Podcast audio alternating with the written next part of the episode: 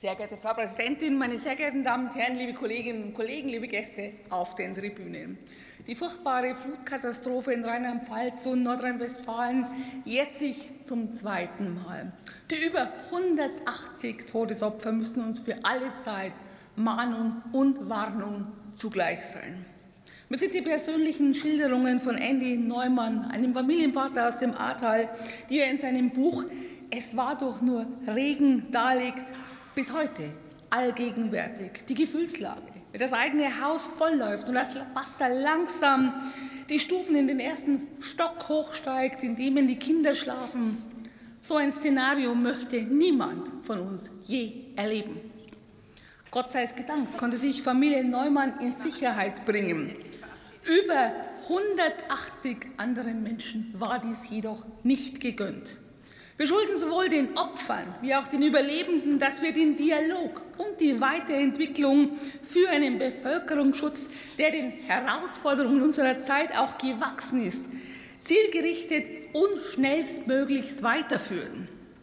Und hierfür war die öffentliche Anhörung am vergangenen Montag sehr dienlich. Und als staatstragende demokratische Fraktionen müssen wir hier an einem Strang ziehen. In diesen zwei Jahren haben wir uns auf den Weg gemacht und vieles Wichtige umgesetzt, um solche Szenarien in Zukunft auch zu verhindern. Cell Broadcast als Teil des Warnmixes hat beim letzten Warntag laut BBK mehr als 90 Prozent der Bevölkerung erreicht. Ebenso schreitet die bund- und länderübergreifende Zusammenarbeit im gemeinsamen Kompetenzzentrum beim BBK endlich auch voran. Abgrenzung und Kirchturmdenken zwischen so manchen Beteiligten ist aber die falsche, die völlig falsche Herangehensweise. Wir brauchen auch noch mehr Engagement von den bislang fehlenden Ländern und die Einbeziehung aller und wirklich aller relevanten Akteure. Und es ist nun wichtig, dass wir hierbei auch zügig ein umfassendes digitalisiertes Lagebild Bevölkerungsschutz mit allen Bedarfsträgern abstimmen und auch umsetzen. Und gleichzeitig müssen wir aber noch mehr Praktiker und weniger Verwaltungsjuristen im GKOP sitzen haben, um diese Lagebilder ja dann auch auszuwerten. Wir sind auf einem guten Weg, aber einige Meter sind noch zu machen. Und wenn wir über die perspektivische Weiterentwicklung unserer Strukturen im Bevölkerungsschutz nachdenken, dürfen wir uns keinerlei Denkverbote auferlegen. Es war wichtig und richtig, das BBK in den letzten Jahren personell und finanziell deutlich zu stärken. Aber eine echte Zentralstellenfunktion, wie wir es im Koalitionsvertrag vereinbart haben, festgeschrieben haben, hat es jedoch immer noch nicht inne. Und hier wäre es zukünftig ein System, wie wir es vom Bundeskriminalamt und in den entsprechenden Landesämtern kennen, unverzichtbar.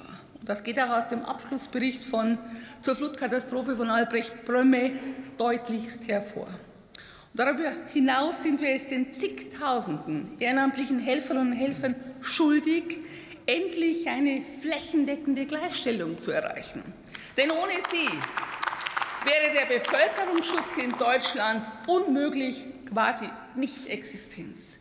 Menschen, die sich freiwillig für unsere Sicherheit engagieren, müssen unsere volle Rückendeckung erhalten.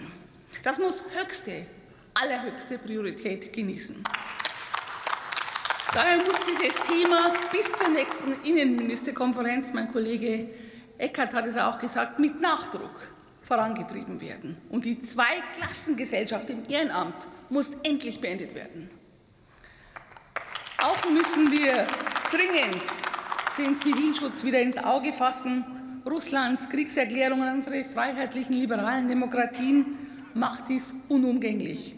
Kritis Dachgesetz und Zivilschutzreserve des Bundes durch das modulare Betreuungssystem 5000 sind Vorhaben, die wir daher ebenso dringend weiter vorantreiben müssen und werden, um unsere Gesellschaft endlich auch resilienter zu machen.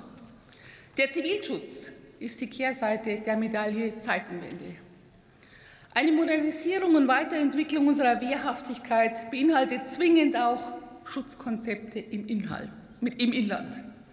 Lassen Sie uns hier konstruktiv und zum Wohle der Sicherheit aller Menschen in unserem Land weiterarbeiten. Packen wir es an, Hand in Hand, gemeinsam für unser Land. Herzlichen Dank.